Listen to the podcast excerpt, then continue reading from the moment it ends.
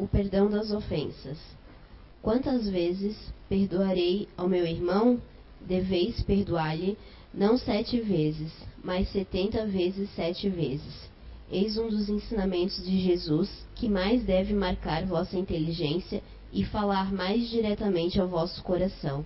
Comparai essas palavras de misericórdia com a prece tão simples, tão resumida e tão elevada no seu alcance. O, pão, o Pai Nosso que Jesus ensinou a seus discípulos e encontrareis sempre o mesmo pensamento. Tu perdoarás, mas sem limites. Perdoarás, ainda que a ofensa te seja feita muitas vezes. Perdoar aos inimigos é pedir perdão para si mesmo. Perdoar aos amigos é dar-lhes uma prova de amizade. Perdoar as ofensas é mostrar que se tornou melhor do que se era antes.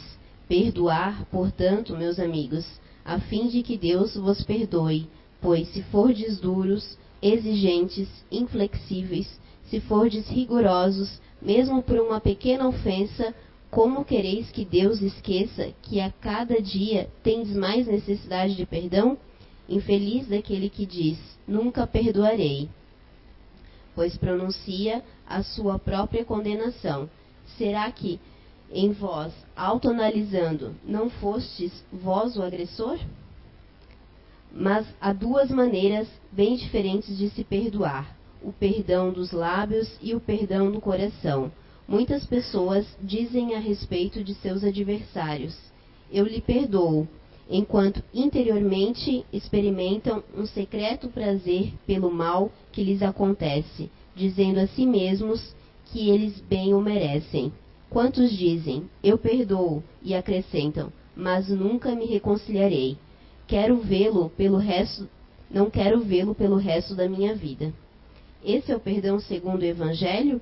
Não, o verdadeiro perdão, o perdão daquele que crê, lança um véu sobre o passado.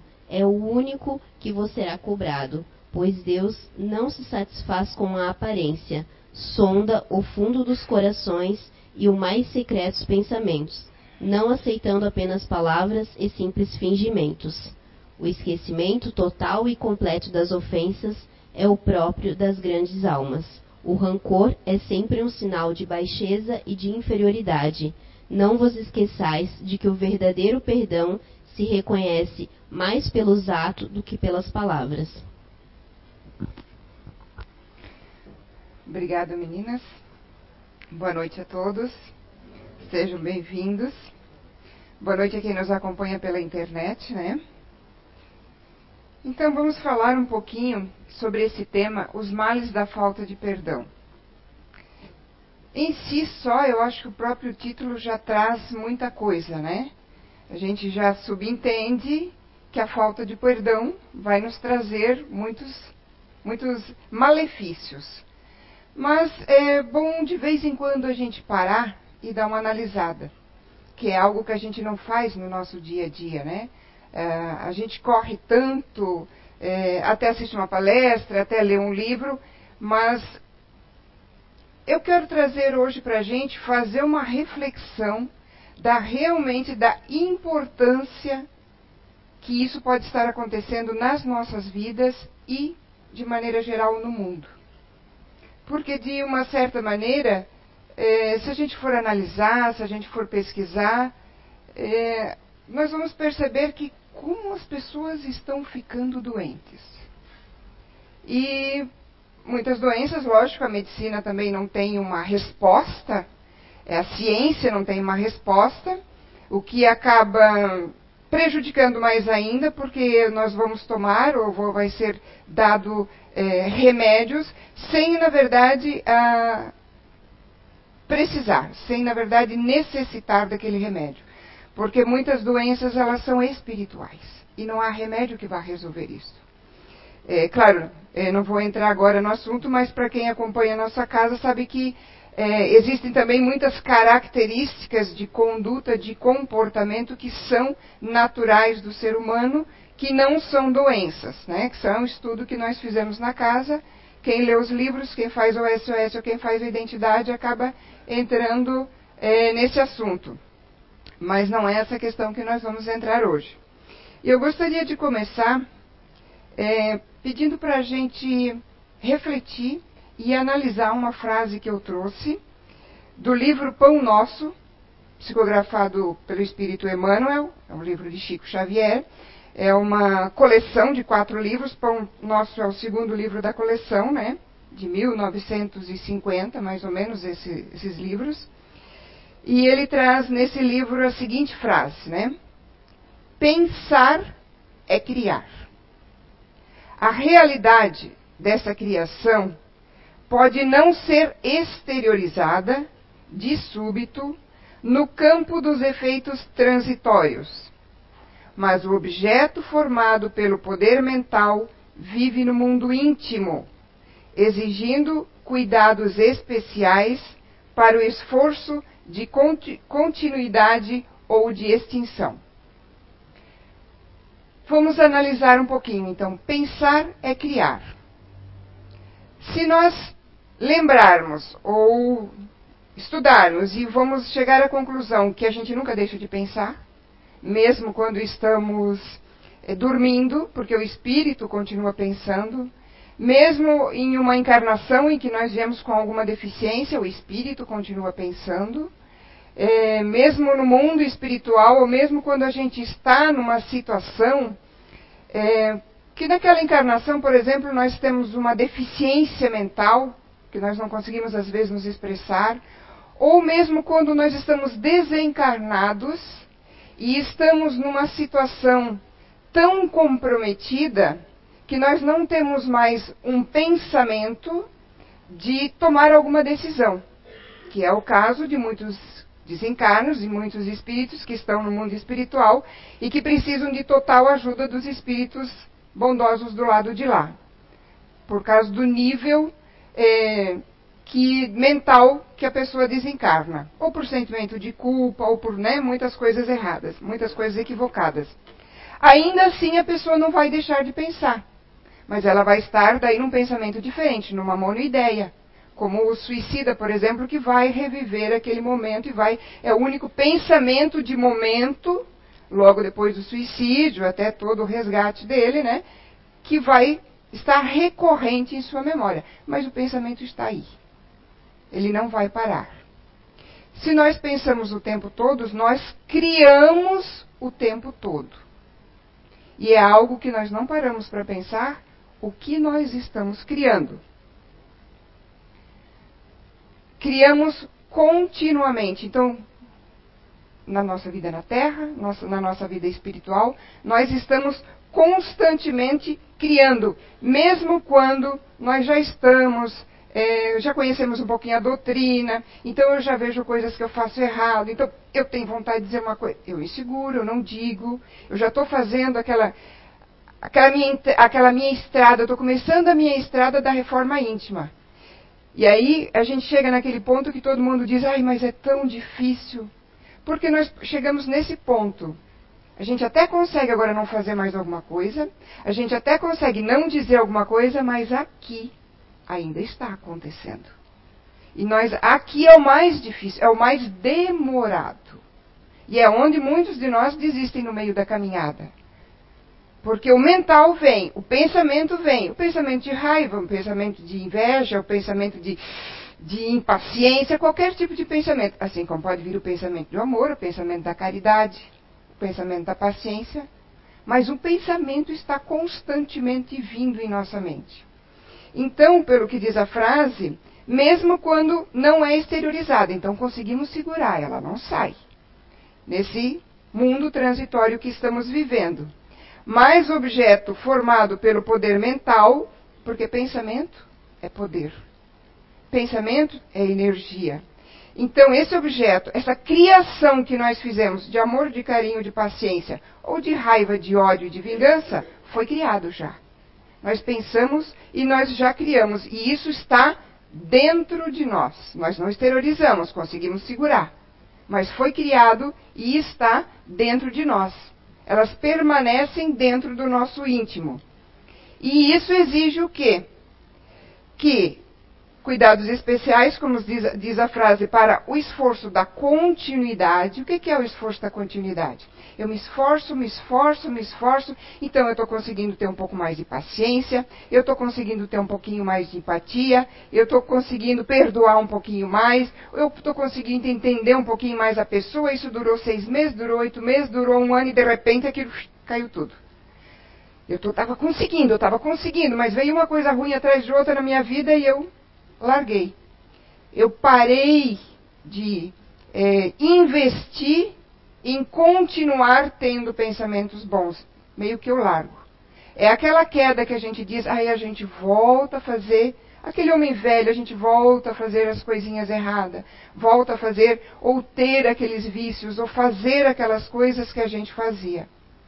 Mas o pior ainda é quando nós não temos o cuidado especial com a extinção, com a extirpação ou sumir com aqueles pensamentos negativos. E aí há também dentro de nós um auto-engano. Porque a gente finge para a gente mesmo. É o mais difícil, que a gente fingir para os outros, a gente sabe muitas vezes que a gente está fingindo. Ok, você pode fazer algo com isso, você pode trabalhar isso. Mas e quando nós entramos num processo de fingir para nós mesmos que está tudo bem, e de repente um dia aparece uma doença, mas, mas da onde? Por quê? Da onde veio isso? Falta uma análise, falta a gente se perceber, falta a gente combater diariamente aquilo que nós colocamos lá para dentro de nós, que nós deixamos dentro do nosso íntimo e esquecemos, colocamos até dentro de uma caixinha e vamos vivendo e vamos vivendo mais um dia. Vamos até nos esforçando, mas esquecemos que nós não resolvemos aquela caixinha cheia de pensamentos, de criações e de energias negativas que a gente guardou lá em algum momento da nossa vida. Então a questão, enquanto nós não dominarmos os nossos pensamentos, quanto mais nós dominarmos, mais nós estaremos subindo na nossa escala evolutiva, mas enquanto nós não dominarmos, nós temos que aprender a trabalhar, a lidar e trabalhar com esses pensamentos. Positivos, vamos investir. Não perder a força, não perder a fé nas vicissitudes da vida. E cuidar muito do que nós guardamos lá dentro da nossa gaveta interior. Né? Precisamos fazer constantemente esse esforço. Na qualidade do pensamento que emitimos, ele pode não ser colocado para fora, mas ele foi emitido porque ele já aconteceu dentro da nossa mente. Na qualidade do pensamento que emitimos e cultivamos, que aí nós não trabalhamos ele, ou consciente ou às vezes inconscientemente, nós estamos regando esta plantinha está o mistério, entre aspas, porque mistério é só porque a gente ainda não achou a solução para ele. Depois que achar a solução, deixa de ser um mistério, né? O mistério da saúde ou da doença, da paz ou do desequilíbrio. Pelo pensamento, descemos ao abismo de nossas vidas, né? Aquela fase que tudo dá ruim tudo só acontece errado, e aí a gente pensa negativo também, porque só acontece comigo, ou então porque eu mereço, ou porque eu, eu, é, eu devia passar por isso mesmo. Não, mas cadê a força? Como é que você vai sair disso se você está se entregando a isso, na verdade, né? Então, pelo pensamento, descemos ao abismo de nossas vidas ou subimos aos céus. Tornamos-nos escravos ou nos libertamos. Né? É, vocês já devem ter ouvido em palestra aqui, em outras casas, já devem ter lido livros, já devem ter visto em, em filme, em várias é, situações ou ocasiões, que no mundo espiritual, as casas, a alimentação, a roupa, a vestimenta, ela é tudo criada pelos espíritos mentalmente. Assim como nós usamos as mãos para construir algo, na espiritualidade é usado o pensamento. Assim como nós temos a matéria aqui para construir alguma coisa, lá é eles se retiram do universo, do cosmos, ou do, dos fluidos daquele planeta para construir. eu digo isso para a gente começar realmente a se conscientizar da força que o nosso pensamento tem. Tem um livro que eu gosto muito que se chama uh, Perispírito e Suas Modelações, do Luiz Gonzaga Pinheiro. Eu já li ele umas duas vezes. É, Luiz Gonzaga teve aqui no fórum duas, acho que duas ou três vezes, né? É, eu gosto muito dos livros dele. E tem lá, tem ali tem um caso, tem outro caso que eu já li em outro livro também, para a gente ter uma ideia do poder do pensamento. Lá teve uma situação que eles estavam visitando hospitais, é, pessoas sendo cuidadas, os sanatórios espirituais, né? E foi perguntado, né, pelo, pelos espíritos que estavam lá estudando os casos, por que que, é, num caso, o espírito estava sem um braço, o perispírito, né? Porque quando nós desencarnamos, o corpo físico aqui, fica aqui, mas o nosso perispírito, o nosso espírito está no mundo espiritual. E é pelo espírito que a gente vive naquele momento no lado de lá. Da mesma maneira que estamos aqui, se nosso pensamento projetar a roupa que eu estou aqui agora, vou estar lá com a roupa que eu estou aqui agora. E tinha um espírito em tratamento, e ele estava sem um dos braços.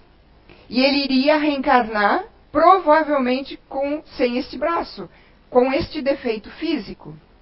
E aí, eh, os visitantes, né, os espíritos visitantes, que depois eh, ajudaram na escrita do livro, né, perguntaram por que, que precisaria ele vir assim. Será que não precisaria, não poderia vir com, vir com os braços normais eh, e resgatar o, tudo que ele tinha para resgatar da mesma forma?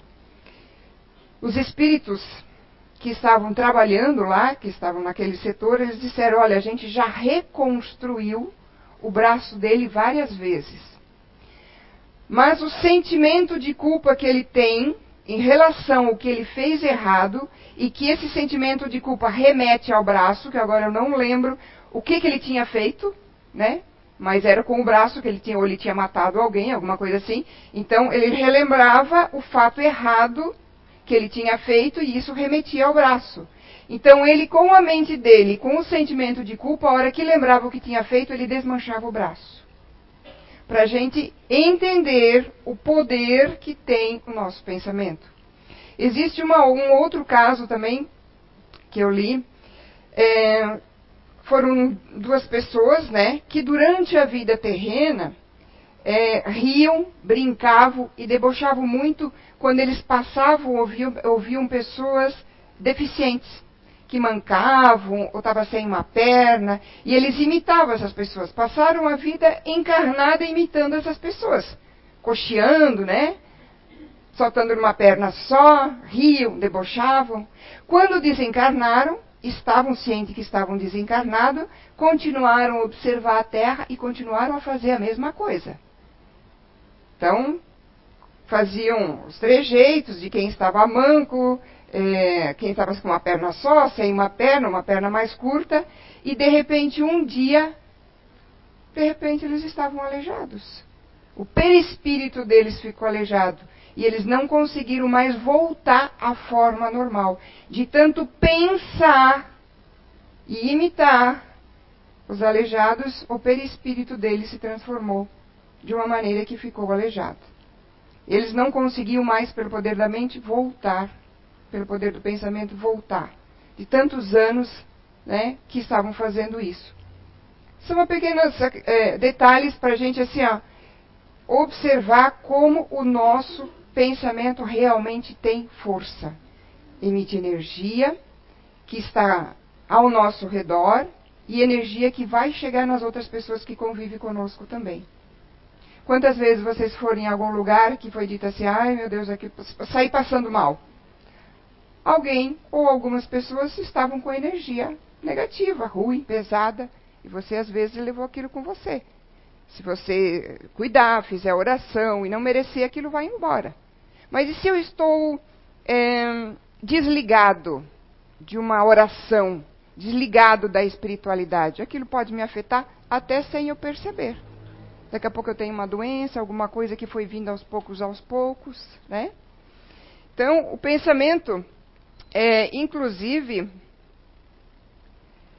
pesquisas científicas, nós falamos agora, por enquanto, no lado espiritual, mas a ciência já comprova o poder do pensamento, o poder que ele tem sobre as células. Ele pode ser tanto benéfico, né? Pode revigorar, pode é, melhorar, pode deixar saudável as nossas células, as células do nosso corpo, como pode ser maléfico, pode enfraquecer. Existem também, se vocês pesquisarem na internet, muitas pesquisas, tá? Eu trouxe só três para comentar aqui. Na Universidade de Harvard, nos Estados Unidos, os, um grupo de médicos fez um, um, uma pesquisa, né? É, que as pessoas que pensavam coisas positivas, né? Elas tinham um. fazia bem para os, o pulmão delas. Como é que eles fizeram essa pesquisa? É, durante oito anos, eles é, estudaram o estado de saúde de 670 homens na faixa de 60 anos de idade, fizeram os exames de saúde neles, aplicaram um teste para ver quem tinha mais ou conservava mais tempo pensamentos positivos, pensamentos bons, e quem tinha conservar ou tinha ou mantinha mais pensamentos negativos ou, ou é, pensamentos sempre de que as coisas não vão dar certo, né? É, as coisas vão dar erradas, né? Depois dos, outros, dos oito anos, constatou-se que a turma do bom humor, né, tinha um sistema imunológico mais resistente a doenças pulmonares se comparado com quem vivia mais estressado e negativo. Né? Uma outra pesquisa feita na Holanda, no Instituto Delftland de Saúde Mental, foi feita, monitorado homens com a idade entre 64 e 84 anos durante 15 anos, né?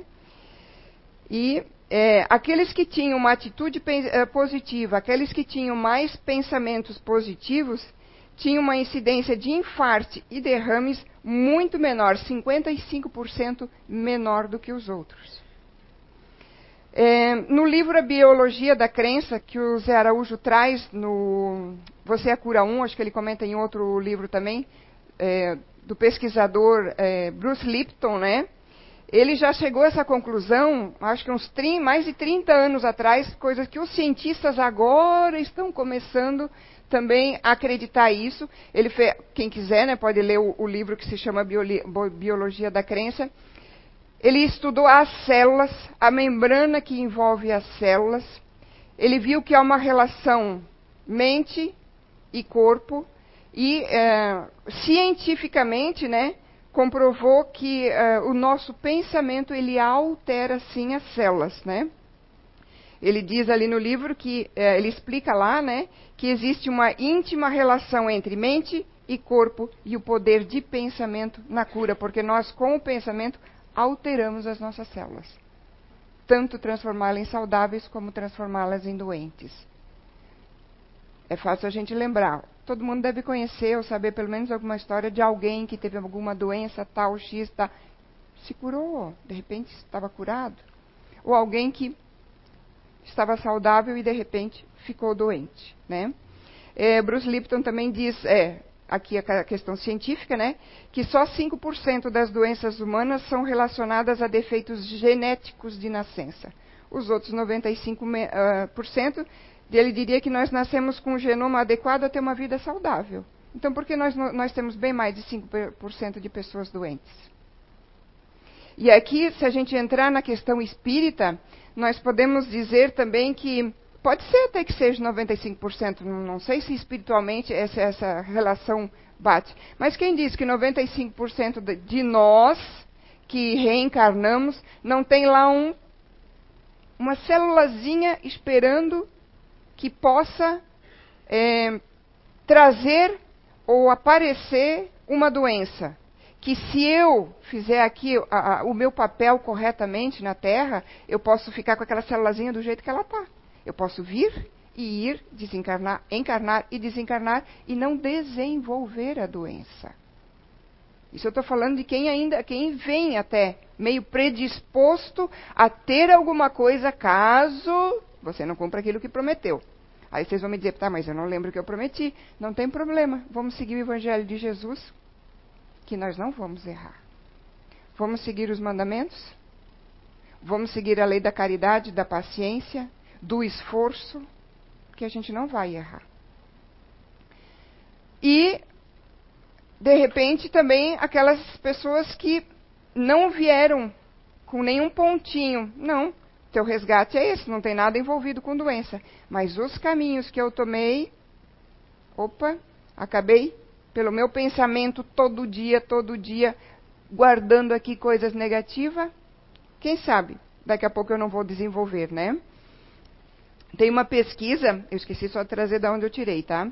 Que se chama assim, ó, como seus pensamentos mudam seu cérebro, células e genes, tá? Não sei aqui se, se altera genes também. Mas é, eu trouxe só duas frases dessa pesquisa. Cada minuto de cada dia nosso, nosso corpo está reagindo fisicamente, literalmente mudando em resposta a cada pensamento que passa em nossa mente. Cada pensamento que você tem causa mudanças neuroquímicas, algumas temporárias e algumas duradouras. As temporárias podem causar alguma coisa, mas a gente pode, de repente, com alguma atitude positiva, com algum pensamento positivo, extirpá-la e nem percebemos que ela entrou e saiu, mas fizemos o nosso papel. Procuramos ter bons pensamentos para depois conseguir ter boas atitudes. Fica difícil a gente ter boas atitudes se a gente ainda não tem bons pensamentos. Agora imagina aquelas que são duradouras, aquelas que nós guardamos lá numa caixinha e esquecemos dela, mas ela ela está lá trabalhando, né? E aí é onde vem muitas das nossas doenças físicas. Na questão 964 do Livro dos Espíritos, Kardec pergunta: "Mas será mas será necessário que Deus atente em cada um dos nossos atos para nos recompensar ou punir? Tá, Deus tem que ficar do nosso lado o tempo todo assim. Fez coisinha errada, castigo. Fez coisinha certa, prêmiozinho. Não é assim que funciona, né? Então a resposta: Deus tem suas leis a regerem todas as vossas ações. Cada ação que a gente tem, tem uma lei que a gente pode estar seguindo ou pode estar tentando corromper. Se as violais, vossa é a culpa. Indubitavelmente, quando um homem comete um excesso qualquer, Deus não vem proferir contra ele um julgamento dizendo assim, por exemplo, ai, tu é muito guloso, tu comeu demais, agora teu castigo vai ser tal. Ele traçou um limite. E nós sabemos quais são os limites porque nós temos todo o evangelho de Cristo colocado para nós, divulgado para nós, né? As enfermidades mostram-nos que a gente passou do limite. E muitas vezes a morte são a consequência dos, dos excessos. Aí então seria a nossa punição. Mas não porque Deus está aqui nos punindo. Nós temos a lei a seguir. Passamos dela, ultrapassamos ela, vem a consequência, a lei de causa e efeito. Aqui na Terra a gente não tem as nossas leis humanas imperfeitas ainda, mas elas existem para nos dar um, um pouco de condições de viver em sociedade, pelo menos. Se eu mato alguém, eu tenho que seguir. Eu ultrapassei um limite. Eu vou ter que seguir o que a lei manda. A justiça e a injustiça, ok. Na lei de Deus não há injustiça. A lei de Deus é perfeita. E aí, as nossas doenças físicas, elas começam nas doenças da alma. Nossos pensamentos, que viram criações, mesmo sem a gente perceber, nem, nem, nem a gente parando para ver isso, né? As positivas vão nos trazer coisas boas, né? Mas as negativas, quais seriam as negativas? Vingança, mágoa, desgosto, ressentimento, amargura, rancor, que seria uma grande mágoa, um milindre, né? Ódio, inveja. São doenças que começam na nossa alma, mas elas vão acabar no nosso corpo físico.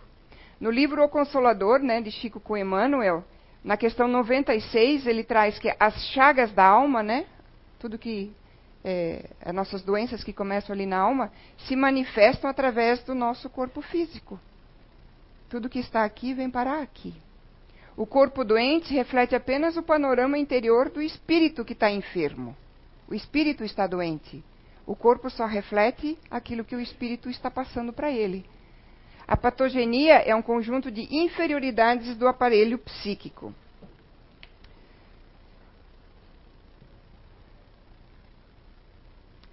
Qual é o antídoto, então? Todo mundo já respondeu na mente?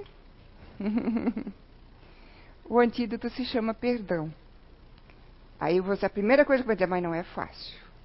Muitos já devem ter, ter pensado isso agora, né? Então, razões pelo qual o perdão faz bem para a nossa saúde. Né? Perdoar incondicionalmente pode fazer você viver mais. Um estudo de 2011, não vou falar o nome do jornal aqui em inglês, até para a gente adiantar um pouquinho, né? É, se eu for ler tudo aí vai, vai demorar mais ainda a palestra, eu já estou vendo o horário ali, estou de olho nele, né? É, ele mostrou que pessoas que praticam o perdão condicional, condicional, aquelas, ou seja, aquelas que só são capazes de perdoar caso a outra pessoa também me perdoe, têm propensão a morrer mais cedo do que as pessoas que perdoem incondicionalmente. Não importa o que a pessoa me fez. Eu vou perdoar. Melhora a saúde em todos os sentidos. No sono. Meu, quantas vezes, eh, né? Quantas pessoas às vezes vêm com problemas de sono, né? A gente tem aqui o tratamento de dificuldade de dormir. Um pouco pode ser uma característica, mas o que se passa lá dentro daquela mente? Porque na hora que o corpo físico quer dormir, o que, que aquela mente, aquele espírito, vai aonde? Vai atrás daquela pessoa que está com raiva? Aí não vai descansar direito, né? Perdoar alguém é um verdadeiro remédio que atua em instâncias que vão desde a qualidade do sono até a fadiga, reduzindo sentimentos e patologias prejudiciais à saúde, como tensão, raiva e depressão. É descoberto pelos pesquisadores da Universidade de, do Tennessee.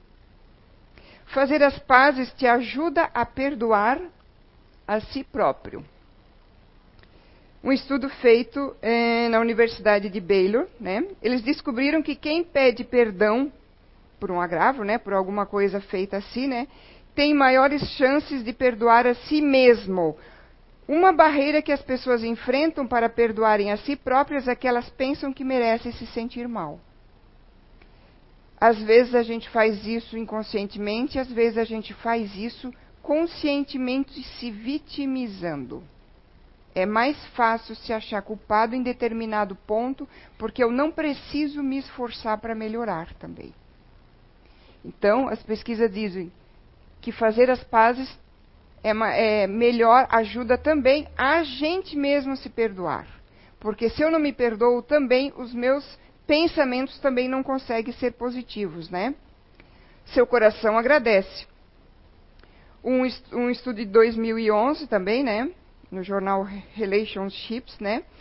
É, traz que a prática da indulgência se mostrou capaz de diminuir a pressão, a pressão arterial em diversas pesquisas. Né? Perdoar para esquecer. Uma, uma universidade do Reino Unido trouxe que, se perdoarmos, conseguimos deixar para trás as lembranças ruins. Como é que eles fizeram essa pesquisa? Achei interessante. Eles pegaram 40 voluntários e passaram para eles um filme onde na história tinha enredos de traição, de calúnia e de roubo. Né? Um filme que só tinha coisinhas ruins ali. Após duas semanas de passarem esse filme, né, ah, as pessoas que perdoaram aquele personagem que fez aquilo não lembraram mais, não conseguiam dizer todos os detalhes da, do filme que tinham assistido. Ao mesmo tempo, as pessoas que não tinham perdoado, tipo assim, ah, é, você assistiu o filme, a pessoa fez aquilo. Ah, não, se fosse comigo eu não ia perdoar nunca. Aí você fica com aquilo, né? Então, pessoa, as pessoas que ficaram com raiva dos personagens que fizeram aquilo, lembravam detalhadamente de cada pedacinho do filme e conseguiam contar detalhes. Então, se eu não perdoo, eu também tenho mais dificuldade para esquecer. E aquilo vai ficar remoendo na nossa mente, né? É, menos estresse, né? A habilidade de perdoar prediz uma saúde positiva, tanto mental quanto física. É um estudo do jornal Health Psychology. Esse aqui eu achei muito interessante. Ele diz assim, ó. É, nós descobrimos que a severidade do estresse não estava relacionada com a saúde mental para pessoas que eram boas em perdoar. Não estava relacionado para pessoas que perdoavam. Mas estava significativamente associada a uma saúde mental pior para pessoas que exibem níveis moderados de perdão. Às vezes eu perdoo, às vezes eu não perdoo, né? E mais forte ainda, relacionado com a saúde mental, ou seja, a saúde mental piorava da, dos participantes que tinham baixos níveis de capacidade de perdoar. Traz benefícios ao sistema imunológico, né? É uma pesquisa de 2011 na Sociedade de Medicina dos Estados Unidos descobriu, claro que não é só nessa situação, mas essa aqui é uma das situações, descobriu que portadores do vírus HIV que perdoavam de verdade alguém que tinha magoado eles, apresentavam maior nível de células CD4, que eram consideradas as células positivas para o sistema imunológico, né? Perdoar pode fortalecer o relacionamento, por quê? Porque se você perdoa, e vocês assim conversam de frente a frente, colocam tudo em pratos limpos, como a, como a gente diz, não fica guardando lá atrás, né? As coisas ficam as claras, está resolvido, né? Então pode até fortalecer um relacionamento, seja de casal ou seja de, um, de uma amizade, né? Perdoar te deixa menos nervoso. Vamos ver Doutora Karen Schwartz, do Hospital Johns Hopkins, disse que existe um enorme fardo físico em estar desapontado. Persistir no ressentimento, no ressentimento, além de aumentar a irritação, provoca tristeza e sentimentos de perda de controle. Rancor causa aumento da tensão muscular da face, aumento dos batimentos cardíacos, aumento da pressão arterial e aumento do suor.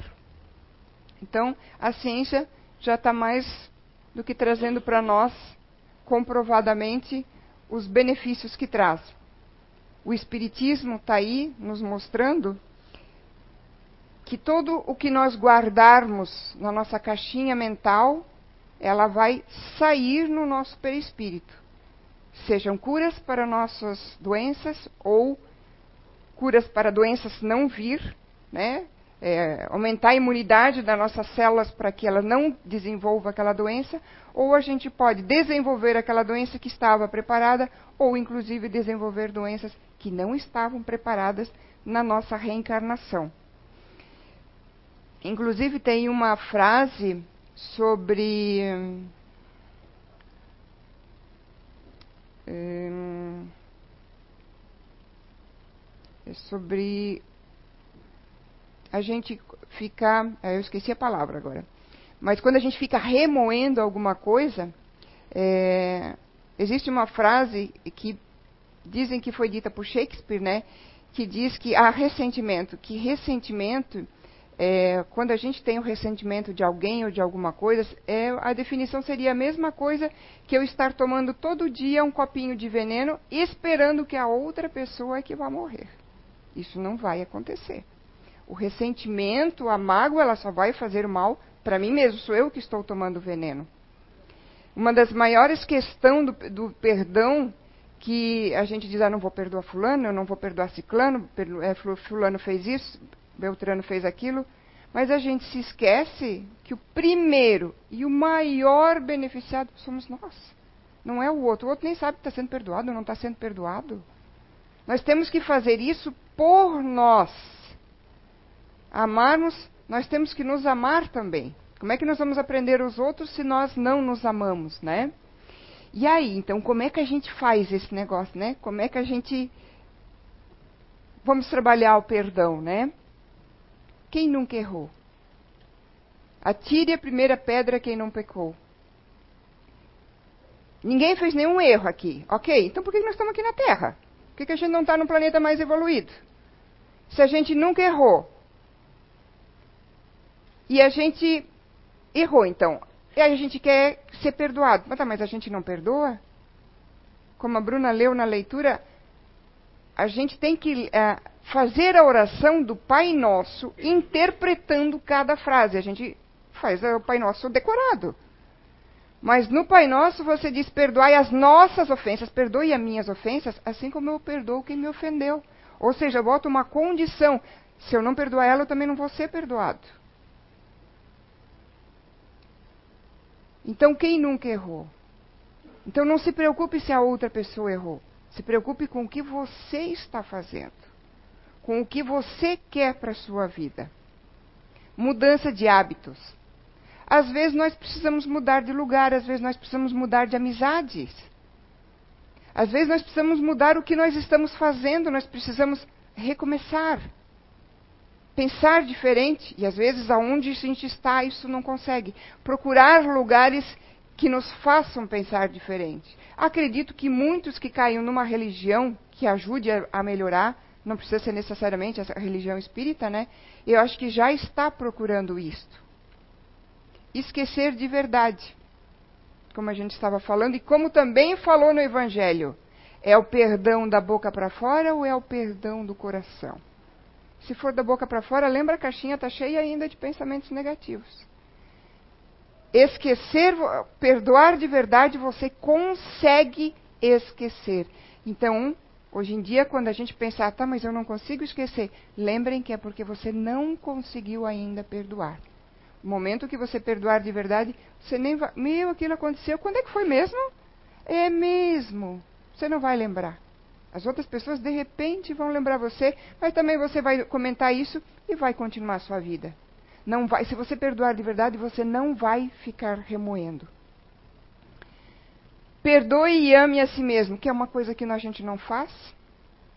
Muitas doenças vêm de sentimentos não só de culpa, sentimentos de que às vezes é, é mais fácil, né? Do que me esforçar, como eu falei antes, sentimentos de que ah, vai ser assim mesmo, deixa a vida assim mesmo, era para ser assim mesmo. Por mais que a gente tenha uma vida difícil, no sentido de ter vindo com uma deficiência física ou mental, mesmo que a gente tenha uma vida difícil financeira, mesmo que a gente tenha um resgate grande para passar com uma doença, você ainda assim pode lutar para isso passar da melhor maneira possível. Cabe a cada um de nós. Não existe aqui a casa espírita, não existe tratamento, não existe religião que vá curar você se você não fizer a sua parte. Você tem que fazer a sua parte, você tem que querer. Você tem que mudar os seus pensamentos para mudar a sua energia, para mudar as coisas que estão ao seu redor. À medida que você vai mudando isso tudo, que é uma sequência, você vai ver que aquelas pessoas que te faziam mal, de repente desapareceram da tua vida se você está com uma energia boa. E você não precisa mandá-las embora. É lei da natureza. Os iguais se atraem. A energia, da, a energia de um suicida vai atrair, atrair outro suicida. Uma energia que, tá, que a pessoa está positiva o dia todo vai atrair pessoas que estão com energia positiva e que querem vivenciar coisas positivas. Alguém que está só reclamando, se vitimizando da vida, vai atrair encarnados e desencarnados que vão colar ali, porque essa tristeza me faz bem. É um alimento. Então tem que partir de nós e nós temos que aprender a nos perdoar e a nos amar. E, re, e reconectar. O que, que eu quis dizer com reconectar? Eu preciso então fazer isso. Eu faço como? Você vá a palestras, você procure uma religião que, que lhe agrade, ou uma filosofia que lhe traga benefícios. É, se a gente for falar da nossa casa, você faz uma conversa fraterna, você vem tomar um passe, você leia um livro, você pegue uma palestra, mas você pegue a palestra e bote em prática, você leia um livro e bote em prática. Você use a energia boa que você ganhar do, do, passe e procure não chegar na primeira esquina e xingar o cara que vai fechar a tua frente. Porque o passe foi embora já. Se reconectar, ver o que você quer para você mesmo. Eu tenho permissão para ler, chefa? Está bem em cima? então tá. Eu vou ler essa questão aqui. Eu ia. Hã? ah, eu ia comentar cada parágrafo, eu vou só ler, tá? Vocês pensem assim, analisem em casa, né? é, do livro Reflexões de, Diárias, né, do Emmanuel, né? É, eu achei totalmente fechada com a palestra, né? Se todos perdoassem. Né? Imaginemos por um minuto que mundo maravilhoso seria a Terra se todos perdoassem. Se todos perdoassem, a aventura celeste começaria de casa, onde todo companheiro de equipe doméstica, família, perceberia que a experiência na reencarnação é diferente para cada um de nós. Não querer que os outros sejam igual ao outro ou haja igual a mim. E por isso mesmo teria suficiente disposição para agir em apoio dos associados da edificação em família, ajudar a família, não ir contra, a fim de que venham a encontrar o tipo de felicidade pessoal e correta a que se dirigem. Cada um tem o seu resgate aqui, tem o seu caminho, não é igual ao seu. Se estou comentando, né? Se todos perdoassem, cada grupo na comunidade terrestre alcançaria o máximo de eficiência na produção do bem comum, porquanto em toda parte existiria entendimento bastante para que a inveja e o despeito, o azedume e a crítica destrutiva fossem banidos para sempre do convívio social. Se todos perdoassem, o espírito de competição no progresso das ciências e na efetivação dos negócios subiria constantemente de nível moral, suscitando as mais belas empresas de aprimoramento do mundo, porque o golpe e a vingança desapareceriam do intercâmbio entre pessoas e instituições, com o respeito mútuo, revestindo de lealdade os menores impulsos à concorrência, que se fixaria exclusivamente no bem com esquecimento do mal. De repente, quantas é, modernidades poderiam ser descobertas, né, dado permissão da espiritualidade para ser descobertas aqui na Terra e estão cortadas, porque nós não estamos sabendo aproveitar o que já nós temos aqui, né? Se todos perdoassem, a guerra seria automaticamente abolida no planeta, de vez que o ódio seria erradicado das nações, com a solidariedade traçando aos mais fortes a obrigação do socorro aos mais fracos, não mais se verificando a corrida de armamentos, e sim a emolução incessante à fraternidade entre os povos. Se todos perdoassem, a saúde humana atingiria prodígios de equilíbrio e longevidade porquanto a compreensão recíproca extinguiria o ressentimento e o ciúme, que deixariam por fim assegurar entre as criaturas terreno propício à obsessão e à loucura, à enfermidade e à morte. Tudo isso que a gente falou em graus mais elevados pode levar à obsessão, à loucura, que é a questão mental, né? A enfermidades que podem levar à morte também, né? Quando todos aprendermos a perdoar, o amor entoará hosanas de polo a polo na terra, e então o reino de Deus fugirá em nós e junto de nós para sempre. Eu vou pedir para o pessoal, é um videozinho que alguns devem ter recebido no WhatsApp, eu acho que é da semana passada, é dois minutinhos só. So my question to you today is what do you practice every day? What do you practice? Because what you practice, you will get good at. What do you practice? Do you practice joy in your life? Do you practice peace in your life? Do you practice happiness in your life? Or do you practice a lot of complaining? Because if you complain, you will get very good at it. And you will get so good at it that you will find fault with everything. Even when there's no fault that a layman cannot see, you, being an expert, will see it. What do you practice? Do you practice anger? Because if you practice anger, you will get very good at it. And you will get so good at it that the most trivial you'll think trivial thing will make you angry. Like sitting in an airplane watching the sea cross from you somehow looks better than the one you've been given. And that is so unfair of the airlines. What do you practice? Do you practice being worried? Because if you practice being worried, you will get very good at it. And you will get so good at it that everything will worry you, including the buffalo you don't have. so I propose, if this is true that it's a question of practice, then I propose you practice joy. Ok.